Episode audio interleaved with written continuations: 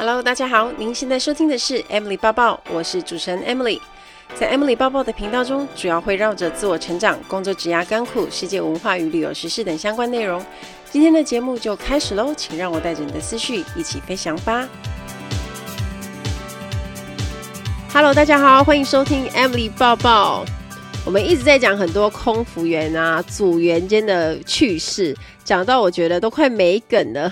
终于有机会可以邀请到我们飞机的老大机长来到我们节目当中，来跟我们聊聊有一些机长的大小事，然后还有大家很好奇的一些可能传闻中的事。让我们欢迎前阿联酋的机长 Steven。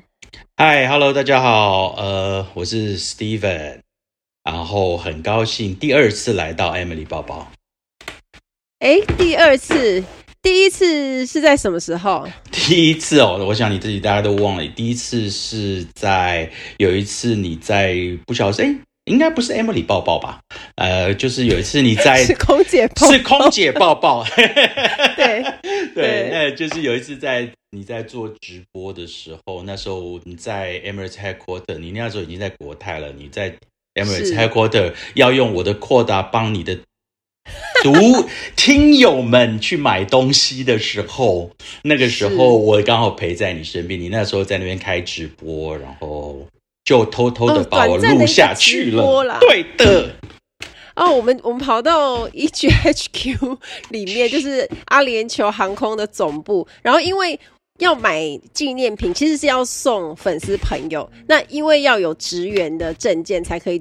才可以打折，所以那时候就把 Steven 抓去。我知道那时候我唯一的用途就是，欸、就是千万不要这样讲好吗？就是帮你打折这样子。没有，我们对对 Steven 都是很尊敬的，因为我在零八年考上 EK，然后零九年加入，然后那个时候去，我记得刚开始去，是不是大家就约吃饭了啊？你记得吗？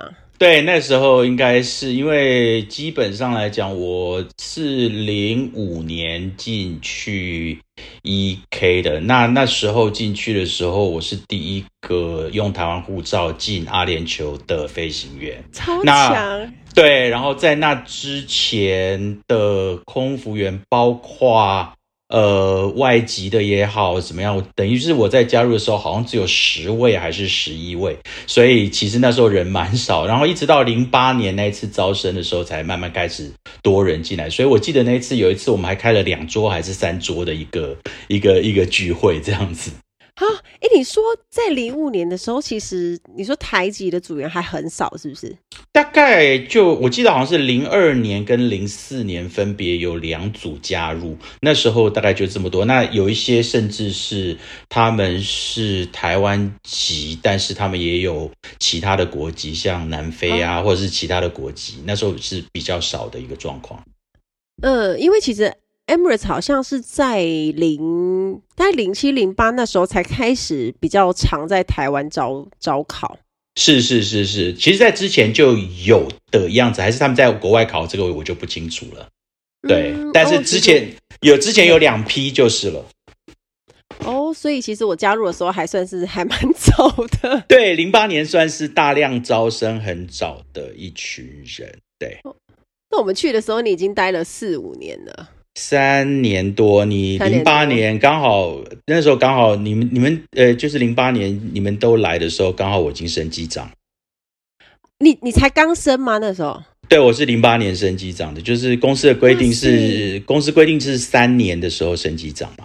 也太快了吧！就是 就是三年还蛮快的。呃，但是问题是我们招生当年招生的时候，我们进去的要求就是最 minimum 大概要有四千个小时的飞行时数。那但是我们那个班级大部分考上的人都有八千到九千，而且是重重型机的飞行时数。就是在当年我们零五年去考试的时候，你没有重型机飞行的时数，公司连邀请你来考试都不会考来考试。哇，好严格哦。呃，对，所以说虽然说是讲四千个小时，像我那时候在。呃，去阿航的时候，我已经在台湾工作了十年，所以我那时候飞行时速已经到九千多个小时了。所以我，我如果留继续留在台湾，也差不多是升机长的时候这样子。哦，但是升迁、嗯、升迁，如果以台湾的航空公司跟阿联酋比，阿联酋还是稍微快一点吧。呃，也其实呃，所有的航空公司，尤其在飞行员，其实就是运气，就是你加入的时机点，其实跟空服员有一点像嘛，就是对你一个 expansion，你那，你刚好你你在最小的 grade，如果说一直都没有 expansion 的，那如果说你一直有 expansion 很快的话，你就很快就往上跳，是同样的道理，就是看你看你什么时候加入啦，这样子。对，就加入的早不如加入的巧。巧，对对对对对对对，就是这样子。那 Steven 以前是在长荣嘛？你你在你在长荣先飞十年，然后才去 Emirates 的？呃，是的。那你是怎么走上机长这一途的？呃，其实大概这个基本上来讲，我因为这个大家都也常常在帮人家准备这个这个所谓的考飞行员的这个东西。对，所以其实大部分的人全部都讲一句话说，说我从小就想要当飞行员，怎么样，怎么样，怎么样？对，其实我从小的确，我也是从小就喜欢当飞行，想要当飞行员。那那时候刚开始的那个年代在，在我是六十年的，所以在民国七八十年那个年代，能够当飞行员的唯一的方式，就是从就是加入空军。那一直到西元一九多少年，嗯、然后台湾开始开放天空，那时候慢慢，然后在长荣加入的时候，那时候他们才开始，大概一九八九年、一九九零年那个时候，华航跟长荣才开始所谓的招训，就是培训的飞行员。那那个时候就是只有这两种，就是培训飞行员跟空军这两个管道。嗯、那我。所以那个时候，其实我大学高中毕业的时候，我本来是要去考空军官校，但是我爸爸就说：“你如果敢去当军人，就不要回家了。”不是那在那个对，在那个年代，大大家就是觉得不要去当这个这个空军人会比较好。那我就那我就考去就考跟大家一样考个大学联考，然后我就嗯嗯就就就填上了淡江航。空，我就念航空的嘛。那念完航空，当然当然也就是，虽然不是说为了当飞行员念航空，但是就是想要跟这个行业继续有连接，那就刚好也就知道那。呃，在美国有学飞行的这个管道，所以当我爸叫我叫爸妈到叫我说，那你就到美国去学念那个硕士的时候，我就拿着他们给我的钱，我就跑到美国去学飞行，完全走另外一条路。对，但是他们还是说，哎，你可不可以？你要不要去念硕士？你要不要去多念一个硕士？对，然后。但是我但是念回来的时候，这个要说就是我那时候回来的时候，其实所有的台湾的航空公司，除了比较小家的一些航空公司之外，他们都没有招所谓的呃自学的飞行员，因为这种人当时很少很少，嗯，对，就基本上没有啦。那呃长荣华航那时候是没有，长荣那时候有招，但是只招 A、B、C。因为怕大家的英文不够好，这样子，嗯，对，所以我就去考试的时候就就就就去考，但是我那时候考试先考进去的时候，他们说，那我你要不要来当我们的培训飞行员？我就说好吧，那就当培训培训飞行员吧，那没关系，嗯、对，然后就，但是后来他们觉得好像有点浪费，所以就是从从我这个地方开了一个先例，然后就开始是开始。招这个所谓的自学的这种飞行，那现在就很多了啦。对对对，当然现在是蛮多的。对对对对，对，很多航空航空公航空公司都都是两种都有招。对对对对对对，就是这样子。那我然后九五年我就蛮顺利的就考上长荣，就飞先飞七四七飞了八年，然后再飞 MD 飞了两年，然后就转到阿联酋了。哦，所以你们在在长荣海就是飞七四七，然后也要飞 MD 这样？嗯，对，那时候公司的规定是因为 因为 MD 那时候变成淘汰要不也不能讲淘汰，它就是客，它原来有一些客机有一些货机，然后在零呃在就是后期的时候，公司决定说那那个把 MD 的所有的呃飞机改成货机，那就变成啊呃就是叫我就是以升迁管道来讲，大家的规定就是说，呃你要去升机长的时候要就要转到 MD。去受训，然后学费一段时间，在 MD 升机长，嗯、然后升完机长了以后，等到呃你足够时间的时候，你再转到别的机队。就是每个人都希望你去 MD，呃历练一下这样子，或是辛苦一下这样子，因为那个 M MD 到最后都是改成货机啦。呃呃呃，所以每一个人要升机长之前都一定要先去，先去一下，然后在那边升机长这样子。哦，那你到。Emirates 也整个飞下来也快要二十了吧，对吗？呃，没有，是十十，哎，我是退休的时候是十六年，十六年，因为我总觉得你飞超久了。没有啊，就是总共是飞了二十六年啊。呃，total 就是加了前面加十年，对对对对。哦，那也真的也是退休时间。哎，那你为什么？就看你飞的也很开心，然后也很顺啊，而且你感觉也很适应杜拜的生活。你为什么会在这个 timing 退休呢？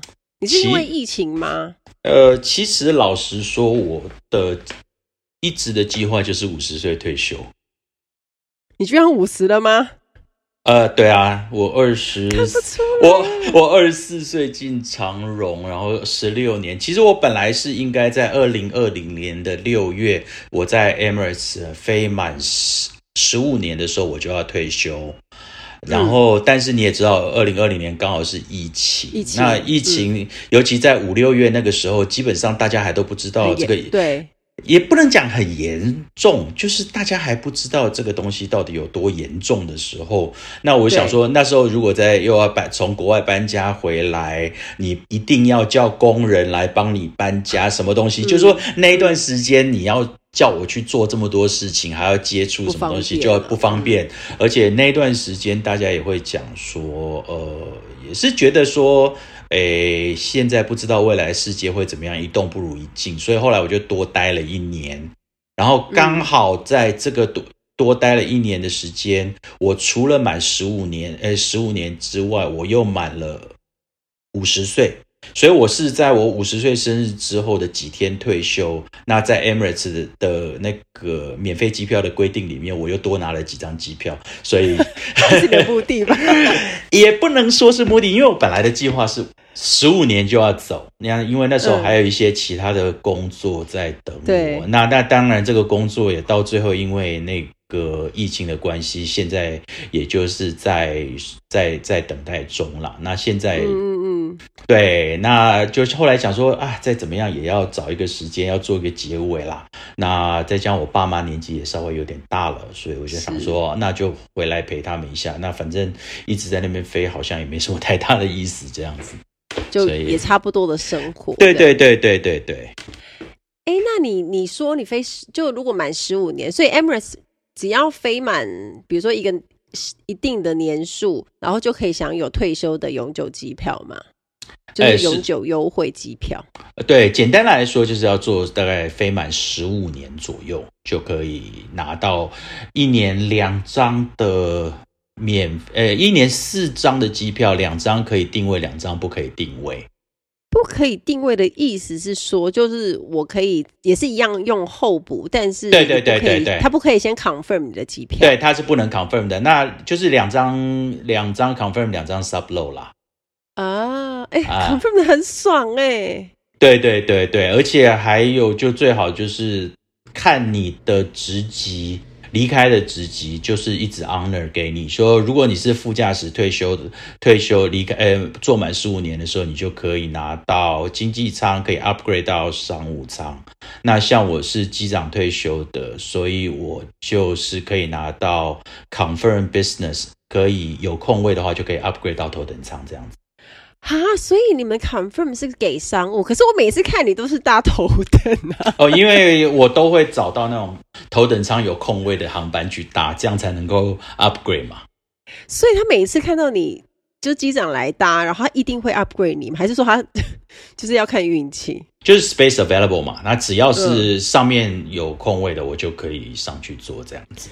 老实说，每次在脸书看到你的，我就看到你拍的照片，就马上是头等，然后我一直心里想说，哇塞，机长也太爽了吧！然后每次开票都可以 confirm 头等舱。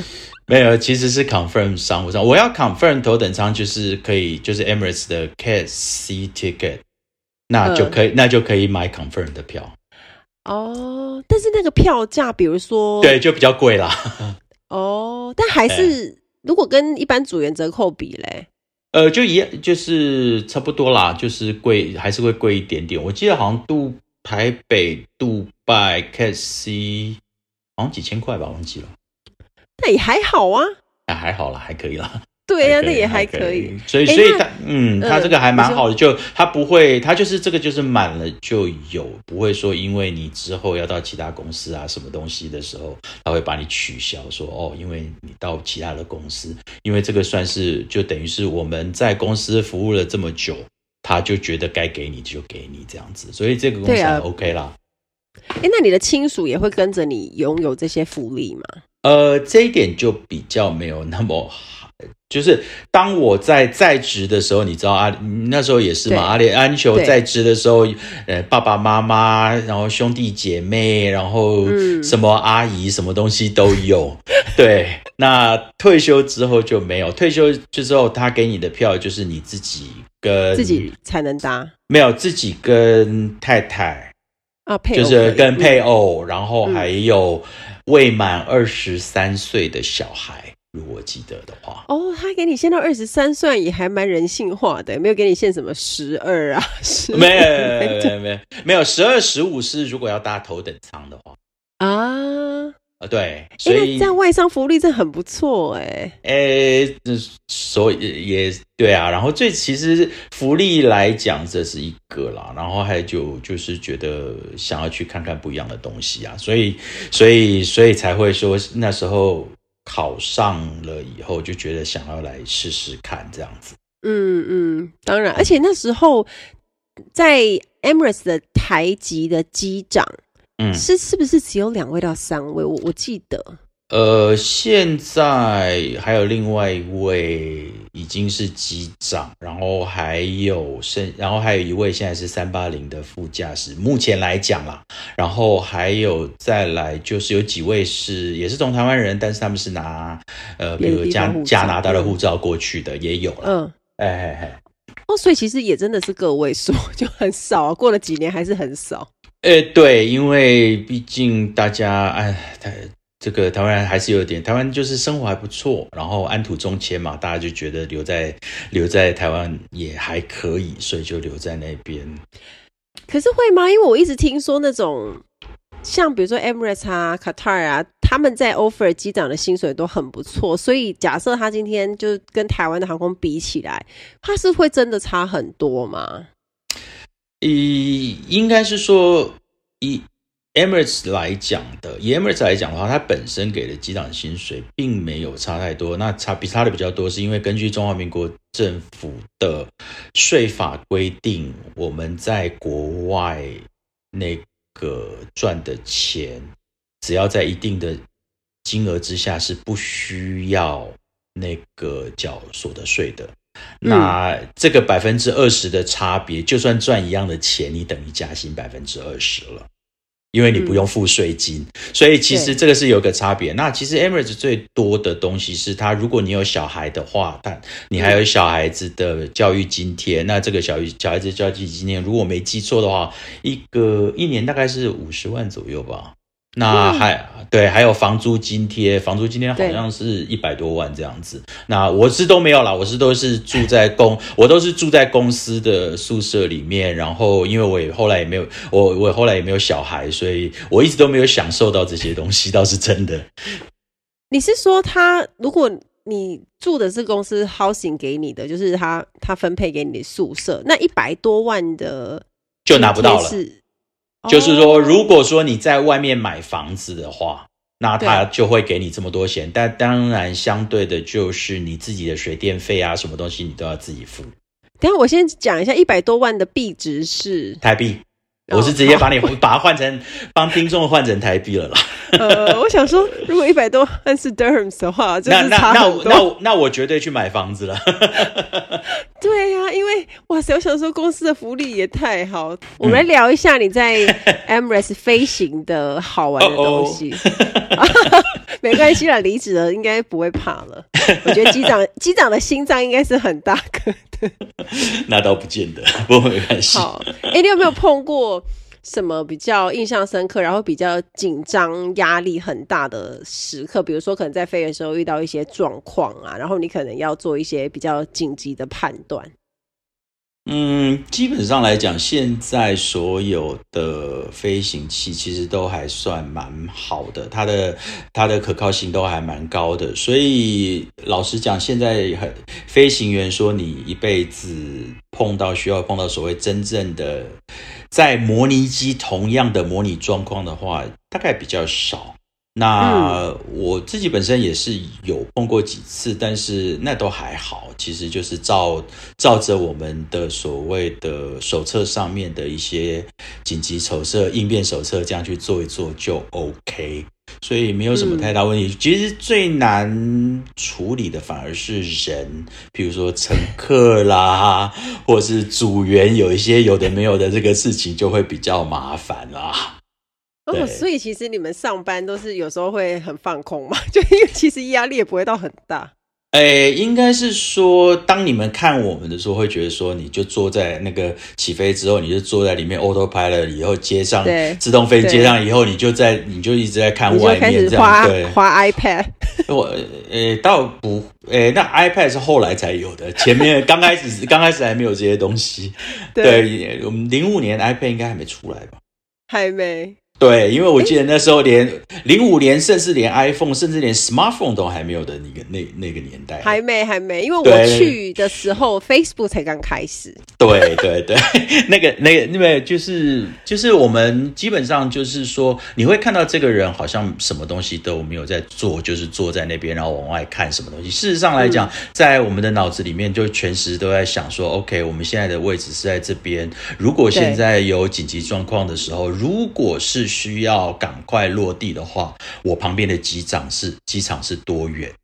然后我们要去哪里？那如果是呃，比如说乘客生病的时候，我们第一个要先联络谁？然后联络谁以后，我们最远呃有比较大的城市大概在附近哪里？所以就就是说，其实这些东西都是我在我们脑子里面，就是随时经过一直在想。当然啦，如果就是说，比如说你同一个航段飞过。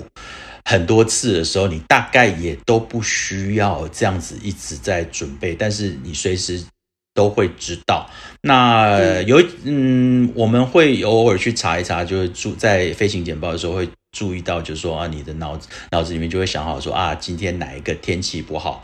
那我平常是会想到要去那边的，那今天我可能不要去那个地方。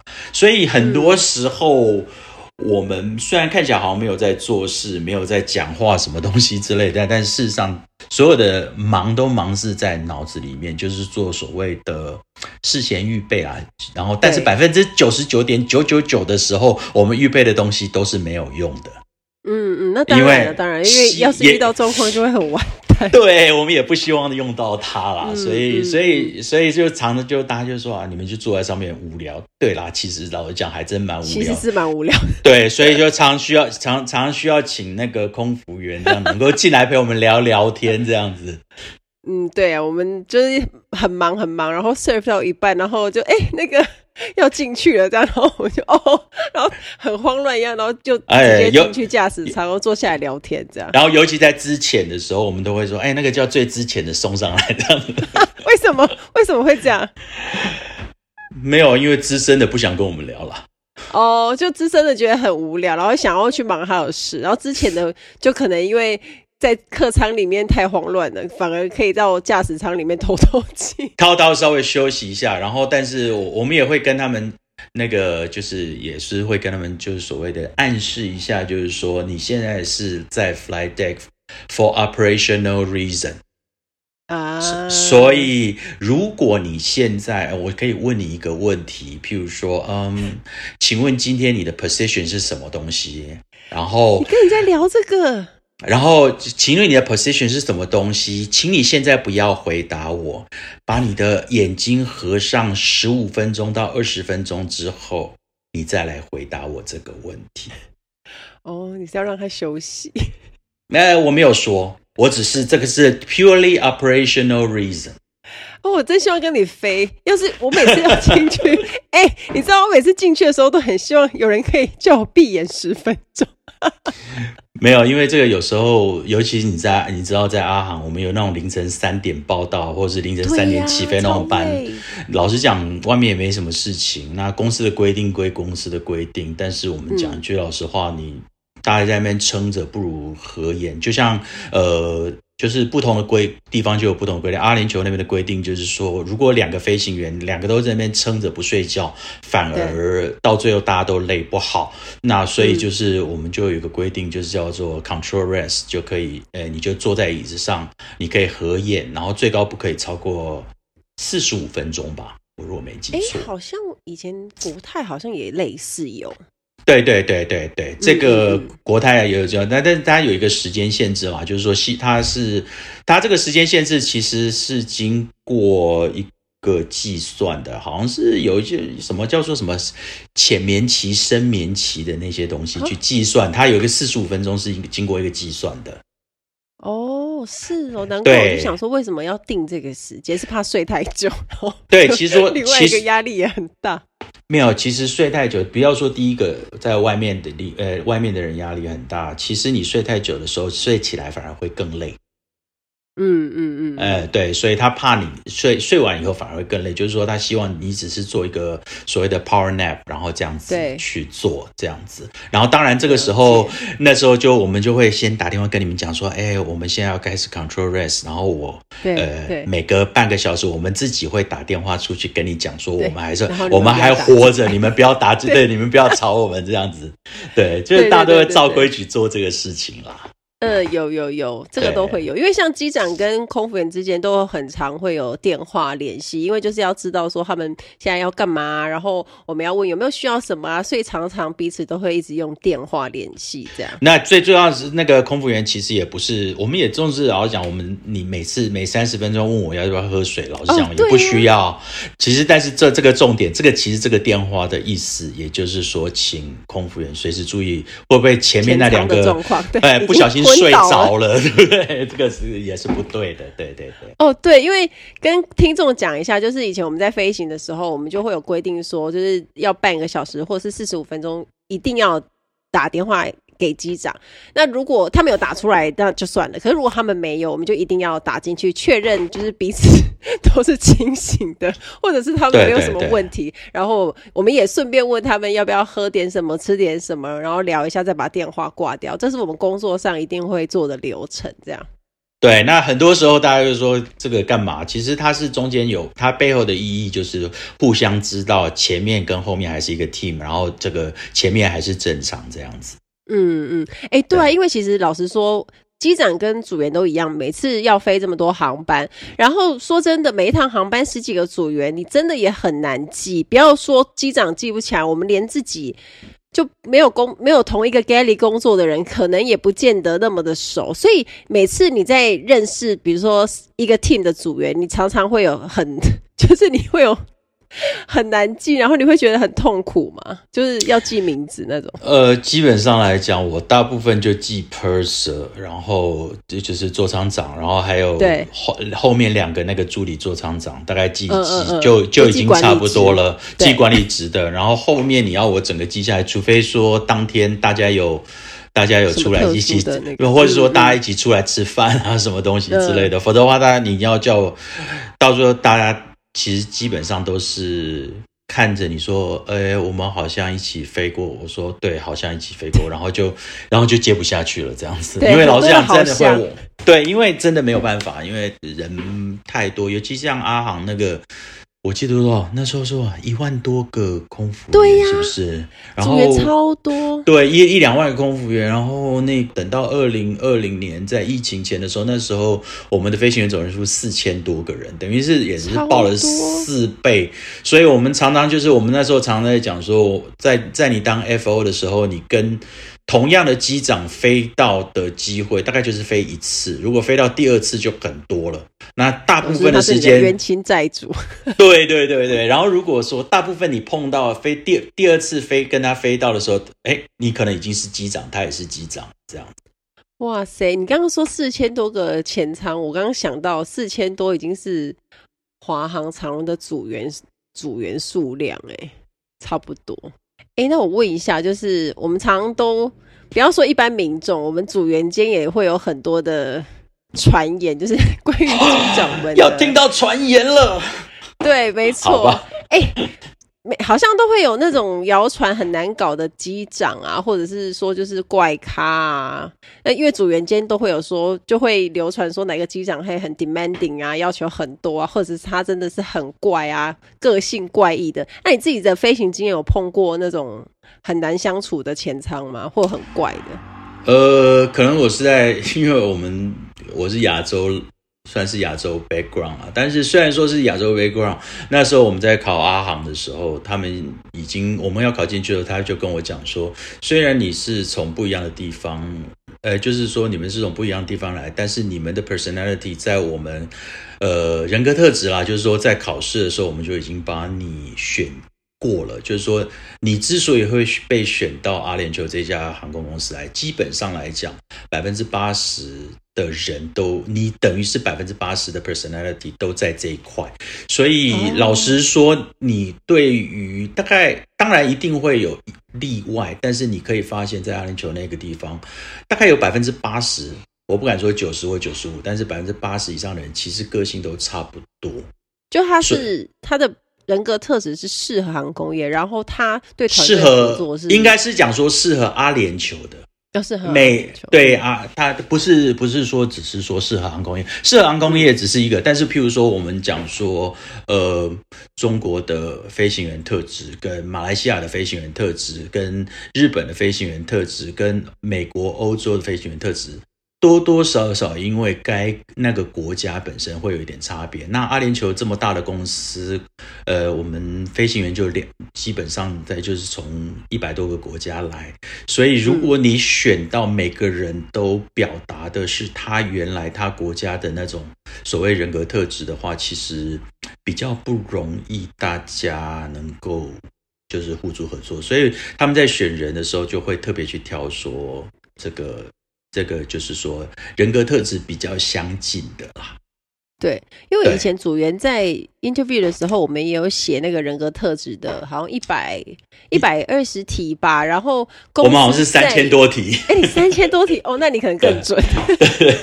三千多题，那个精准度已经不是我们可以想象的。对，因为他那时候就做那个，他把所有的组员分成七组，那好像是就是你会比较常跟你的同组的人一起飞到，因为你们的个性跟各方面是比较合的。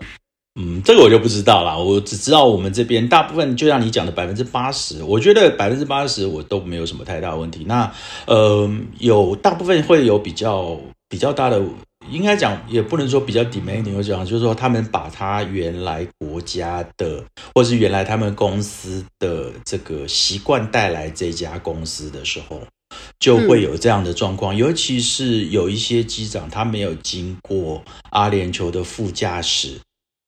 呃，然后升机长的这一这个过程，他就是他，因为他是很资深的机长，在国外，然后公司刚好那时候也缺飞行员，就直接把他从机长，然后招到这边来当机长。那这种人，嗯、这种人，因为他没有在这边，他一一来就必须要直接当机长，所以他唯一知道当机长的方式，就是他原来那个公司。当机长的方式，所以你会看到有一些所谓怪咖啦，或者说难搞的这些人，你会去看他的。如果你去仔细去看他的 background，他大部分的会有可能会比较出这种问题的，就是他是直接来阿联酋当机长的人，嗯、对，就还没有被没有习惯这边的文化，然后哎，就像就像我们讲的，还没有被 Emiratized。啊 Emirates 哎，不是 lebanise 哦，哎，我觉得在 Emirates 很好玩的一个地方，就是因为你的同事有来自一百多个国家的人，所以每一次飞，你跟不一样国家人玩在一起，都有不同的火花，就会觉得。就是很好玩，他没有那么多的那种制式的感觉，就不会像说，好像就是跟亚洲人一起上班，或跟台湾的主人一起上班，那可能大家就差不多是这个样子，或是聊的东西差不多就是这个。可是如果你跟外国人，就会蛮好笑的，因为大家都会讲一些有的没的。对，然后你光是哦，我记得我刚开始去的时候好辛苦，因为刚开始到那边去的时候，每个人在讲那个 Rugby Seven，然后每个人在讲、讲那个 Cricket 板球。然后，嗯、然后，甚至老实讲，我们刚去的时候，World Cup 还那个世界杯还没有像现在台湾这么疯的夯的时候，那时候你就变成哦，那时候我记得那个飞机上还没有那个卫星电视的时候，我们有时候那个刚好今天有哪个在比赛的时候，我那个公司的那个员工就会用那个算是发电报上来跟你讲说，哦，今天谁比谁，然后谁谁谁跟谁打，然后是。都呃是几分归几分，然后机长就要做广播说，呃，跟你们讲现在是谁谁赢了什么东西几比几？对，要不然其实很多乘客都一直会去问组员说，你可不可以帮我们问一下现在几比几？他们其实是蛮疯的这些东西。那其实我觉得这种东西到最后你就逼着自己要去学很多的东西啦。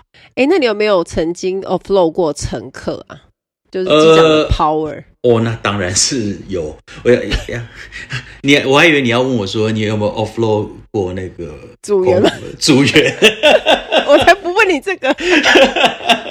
那个也有啦，不过 anyway，那个是另外的 story。那那个空乘客有啊，那就是很标准的嘛，就是在起飞之前，如果有碰到有那种比较呃怎么讲，就是喝酒的啦，或是比较。Demanding 或者什么东，呃，就是也不能说 demanding 就就不行啦，就是说他比较 aggressive，那你觉得他会在造成这个航段的问题的时候，你就会要把它 offload 掉。那记得比较清楚的也是有一次，那个我们那时候已经刚好后推，后推的时候有一个乘客。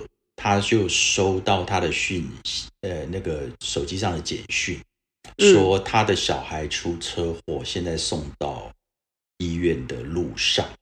是，对。那那个时候，那个座厂长还蛮好，就马上就跑上来，就是跟我讲说有这个状况。那但是我们那时候已经后退了，他说该怎么办？那我说你就问他，看他。他有没有需要想来这边，还是他要飞到那边以后，他也有可能随时回来。那因为根据公司的规定来讲，今天如果是你也知道，就是如果说是个人客人说他自己要下飞机的话，我们后面要处理的事情比较麻烦。哦，oh. 对，那所以如果是我决定他在。飞机上的航程会有一些造成可能未来的一些安全上的疑虑的话，由我去下令把它 offload 掉的时候，我们的什么 security check 啦那些东西会比较简单啦。哇哇塞，那你等于就是帮他想好，然后算是人很好的帮他哎。其实老实讲，你说帮他不帮他，但是他如果不愿意下机，那我也没办，我也没办法。那但是，嗯嗯、但是我必须要给他一个选择啦。因为今天今天来讲，因为今呃那个，因为我们在讲的是最比较早的年代，就是那时候飞机上还没有 internet 的时候。对对，那就是他是那个时候是收到一个简讯。嗯，那你收到这个简讯的时候，你你你。在七八个确认，嗯、你没有办法确认你在七八个小时的时候，你没有办法联系的时候，对谁来讲，我都不认为是一个公平。但最重要的事情是，他在飞飞机上会不会造成我们，譬如说他开始闹啊什么东西的时候，我也觉得这个是一个算是安全上的隐患啦。嗯嗯，对，就是说有时候有时候我们在看这种事情，当然因为当然也是因为那个空服员他有看到他的那个。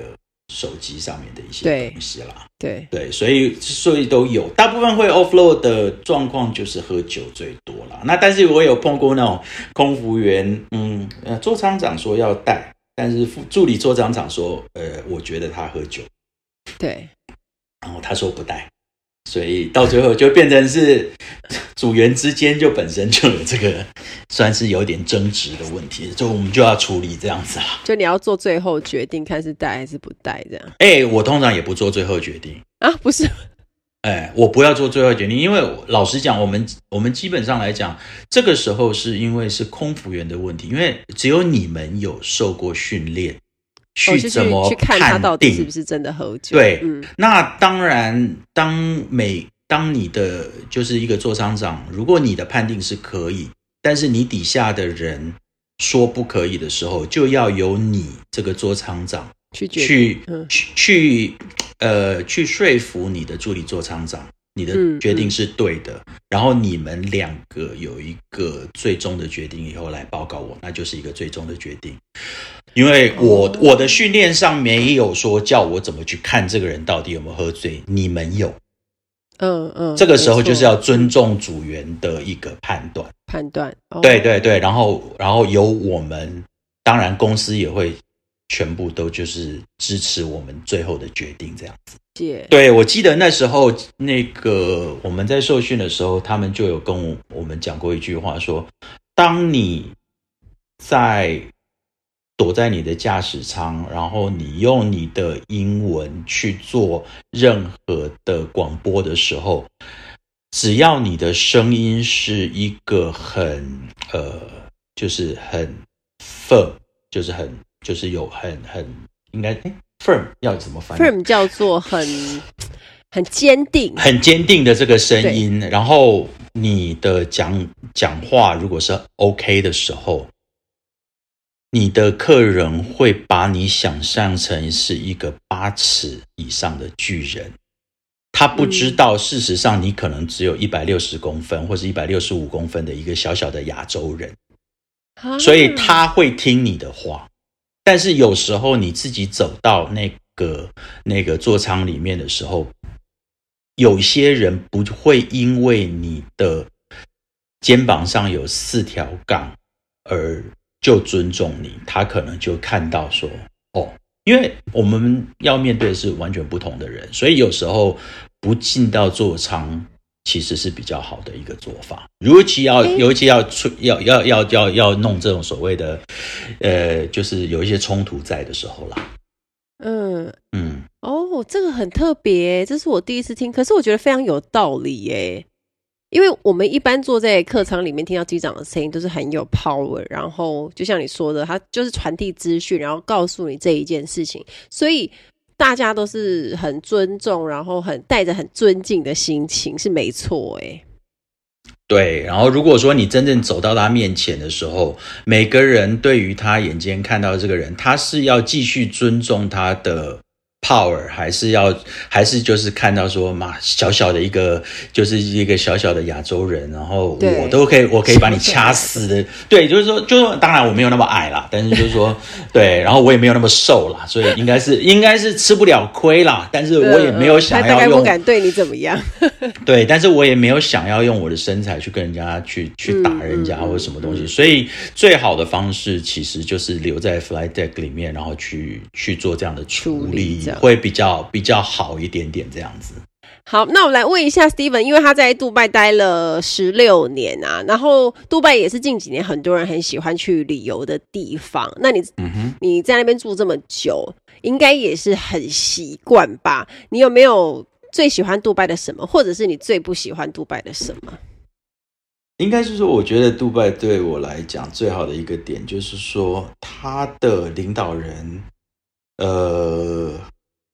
啊、呃，当然，我这讲的东西会比较多一点，是因为，呃，基本上来讲，我那时候基本上我在零六年、零七年我在那边当副驾驶，刚开始刚开始去当副驾驶的时候，老实讲，那时候我们的工作还蛮少的，所以我们一个月可能就飞大概六七十个小时，所以那时候时间还蛮多的，所以我在那时候。呃，也想要了解杜拜多一点，所以我在杜拜大概在零六年、七年的时候，我去考上了杜拜政府发的导游执照。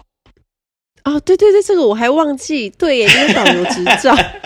对对对，没有，这要这要这要现在铺一个铺一下梗，因为我现在我我去年拿到了领队执照，所以嗯呃，所以我以后可以从台湾带团，然后到杜拜去，然后我还可以自己再接任导游，你看，所有钱自己所所有钱自己赚，这样子多好。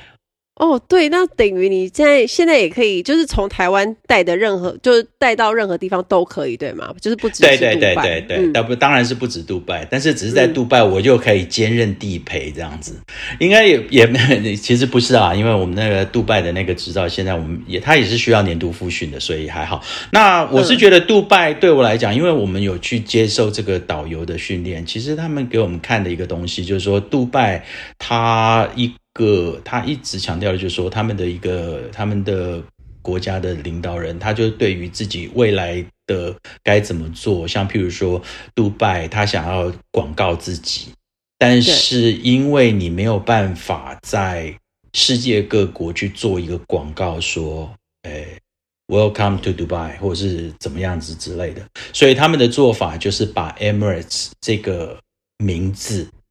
在全世界各国，在譬如说世界杯啦，什么东西，就是尽量去打，然后再把 Emirates 又跟杜拜连在一起。嗯、所以基本上来讲，他在做 Emirates 广告的时候，其实他有一半是在 promote 杜拜。那希望大家能够经由，因为你飞来杜拜转机的这个这个时间，能够来杜拜看。嗯，对。那我记得那时候我在长航的时候，我们有飞杜拜，在在一九九九一九两千年的时候，那时候那个 Burj Al Arab 就是七星级的饭店，呃，帆船饭店刚开，帆船饭店对对，那时候刚开。那那时候就是所有的人就想说、嗯、啊，我要去看那个帆船饭店，好酷好酷好酷，要看。然后两千零五年我去阿航报道之后，那时候。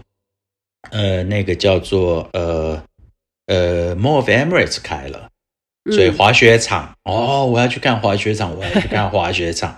然后两千零八零九年的时候，那个 Burj Khalifa 开了，Burj Khalifa 对，Burj Khalifa 杜拜这样一起开了，那就啊，我要去看那个 Burj Khalifa。然后现在他们又做了一个那个类似像那个怪怪怪的那个像月亮的那个东西，不知道是什么东西，那个我还没去看过。就是在在在 Sheikh Zayed 上的那个银银色的那个东西哦，在那之前还有一个那个那个那个叫名字要忘记，就是做了一个好大的一个相框的那个画框的那个东西。是哦、就是说，杜拜就是一直在做梗，就是变成说啊，嗯、当你你只要想到说，哎，我去看过什么东西，那你下次最近刚两三年两刚好。又有去过的人，他就说：“哦，我有看过这个啊，我没看过，我要再去一次。”哦，就他会一直有一些新的梗，新的梗这样出来，对对对对对。然后就哎，你的地标本来是 Bush Khalifa，就是最高塔，然后后来又换另外一个这样。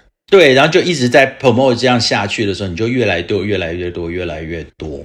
所以其实他就是一直要这样，否则的话，你卖的东西永远都是那一套的时候，其实、嗯、其实也就不去了。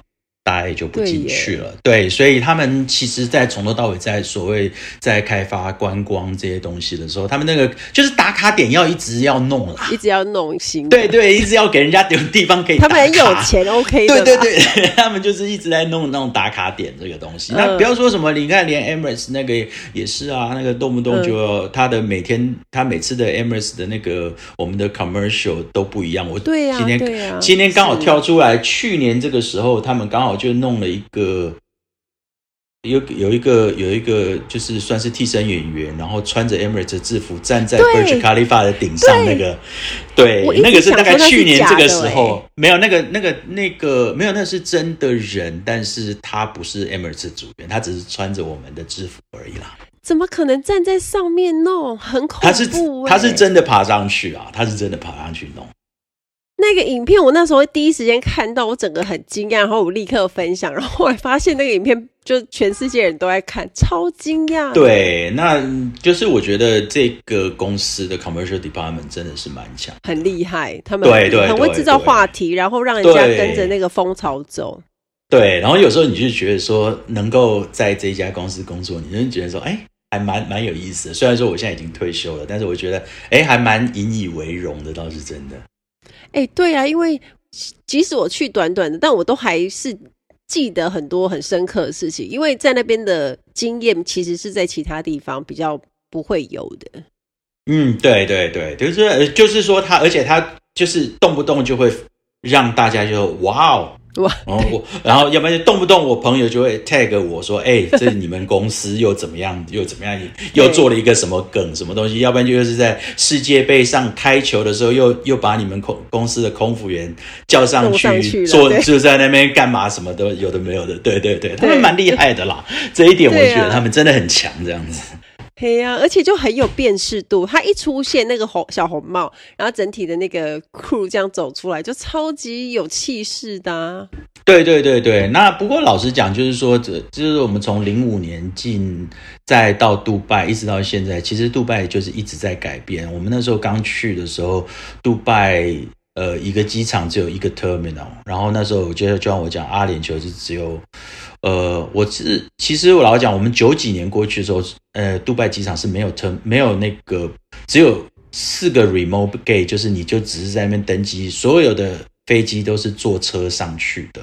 然后后来它一直慢慢增加到 terminal，然后一个 concourse A、concourse B、concourse C 什么 S、concourse 一直在加，所以他们的整个东西弄得真的很快。那这个。那杜拜市区来讲也是一样，我们刚开始去的时候，基本上来讲就是只有小小的几个地方。我去，我记得我那时候去 Emirates 考试的时候，杜拜 Marina 那个地方是一个很大的一个工地，基本上，嗯，哎，那个根本就什么东西都没有。那基本上来讲，在杜拜 Marina 那个区域，就算再过去就是市郊了。但是就是就已经到沙漠了，可是现在去看，那后面还有什么那个什么伊本巴图塔莫啦，什么东西的，然后在沙漠里面那就更多了，一个一个房子什么东西一直在盖，然后还有挖一个大运河，真的是，呃，就是怎么讲，我们那时候就在说，就是全世界那种建筑师的天堂，就是他有什么想法，他就跑来跟杜拜这边讲，杜拜这边实习，他说 OK，我给你钱，你去盖，对。对他们就是真的，我尊重你的爱那个创作，然后你去对对对改，对对对对，他们真的就是你就是这个改变真的是蛮好的。对，那嗯，尤其是我们在阿联酋的这个名声，我想你也知道，那个阿联，你只要是阿联酋的，不管是空服员也好，飞行员也好，其实，在杜拜整个里面，他们都知道这个杜拜有。很多的经济是我们带过来的，所以你要去贷款也 贷、嗯、款也很好贷，贷款也。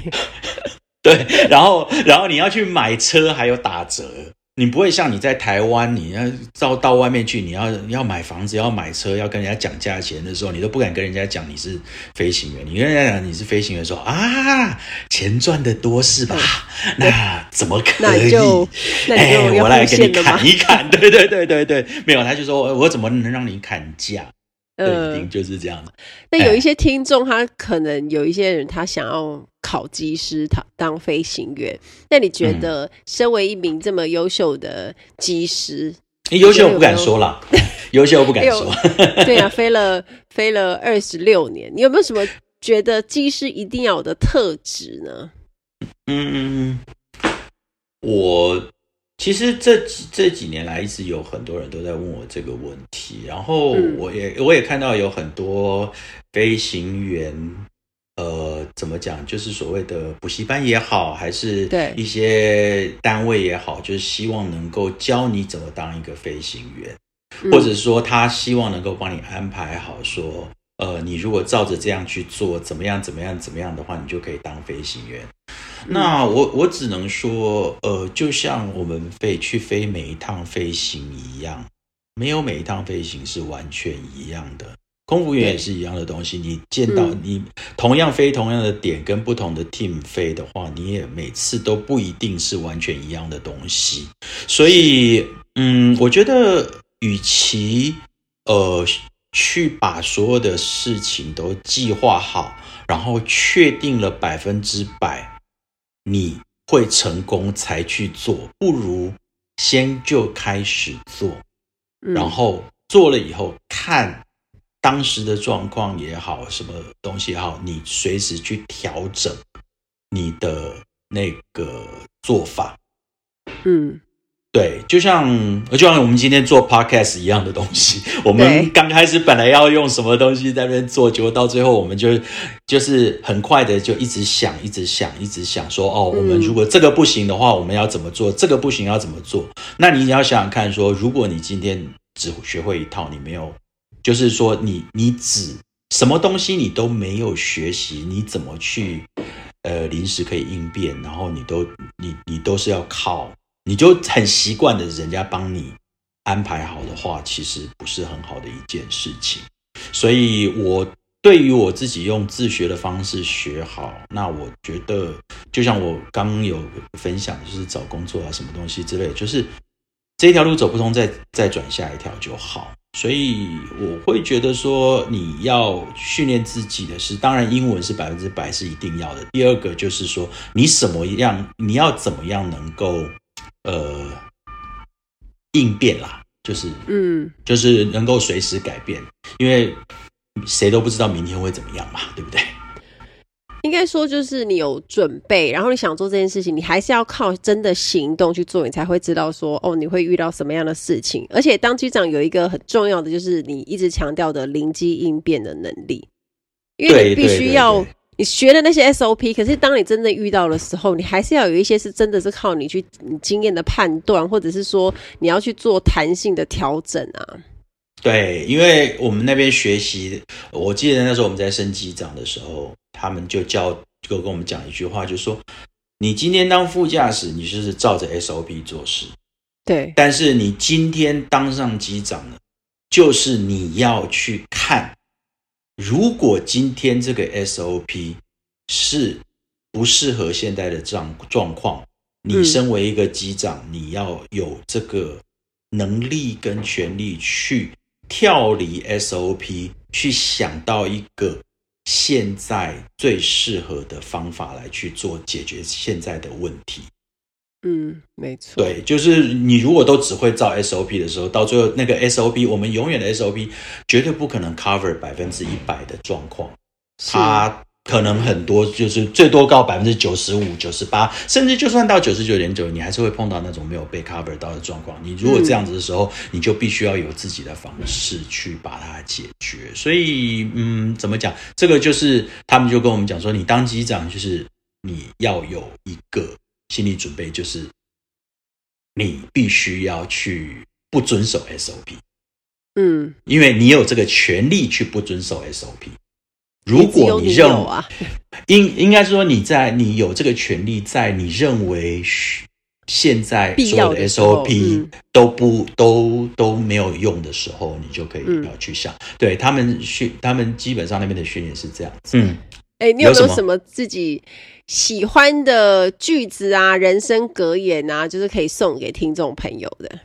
应该是说，我们今天来讲，很人的人生，常常大家就说，我们要设定一个目标，设定一个梦想，然后去追求那个梦想。那我觉得梦想永远是一个梦想，我觉得目标那是一个方向。那设定一个目标会造成你达到目标的时候，你会停止前进。所以我一向不会去追求所谓的。目标或梦想，我觉得就是去做，做了以后，你再回头看你达成了什么，这样子，我觉得这样子才会，你有你有时候常常会会很惊讶，说哇，我竟然能够做到这个东西。对，行动力对你来讲，就是比任何东西都好来的重要。是的，就像譬如说，就像就像我，就像我想要五十岁退休。我就要在四十岁买好地，五十岁退休才能够做事，这样子。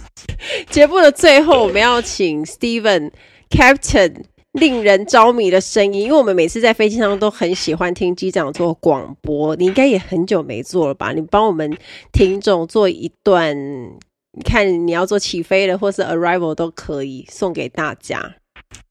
Good evening, ladies and gentlemen. Welcome on board this Emirates Flight 777 from Dubai to Taipei. Today's flight uh, time is 7 hours and 45 minutes. We'll be cruising at 39,000 feet. And during the flight today, generally a smooth flight, but however, we do recommend please have your seatbelt fastened as we do in the flight deck, just in case we encounter unexpected turbulence. And in the meantime, sit back and relax and enjoy the flight. 哇，好好听哦！谢谢 Steven，然后谢谢大家的收听。希望二零二三年大家可以跟 Steven 一样很有行动力。我们下次再见喽，拜拜。OK，拜拜。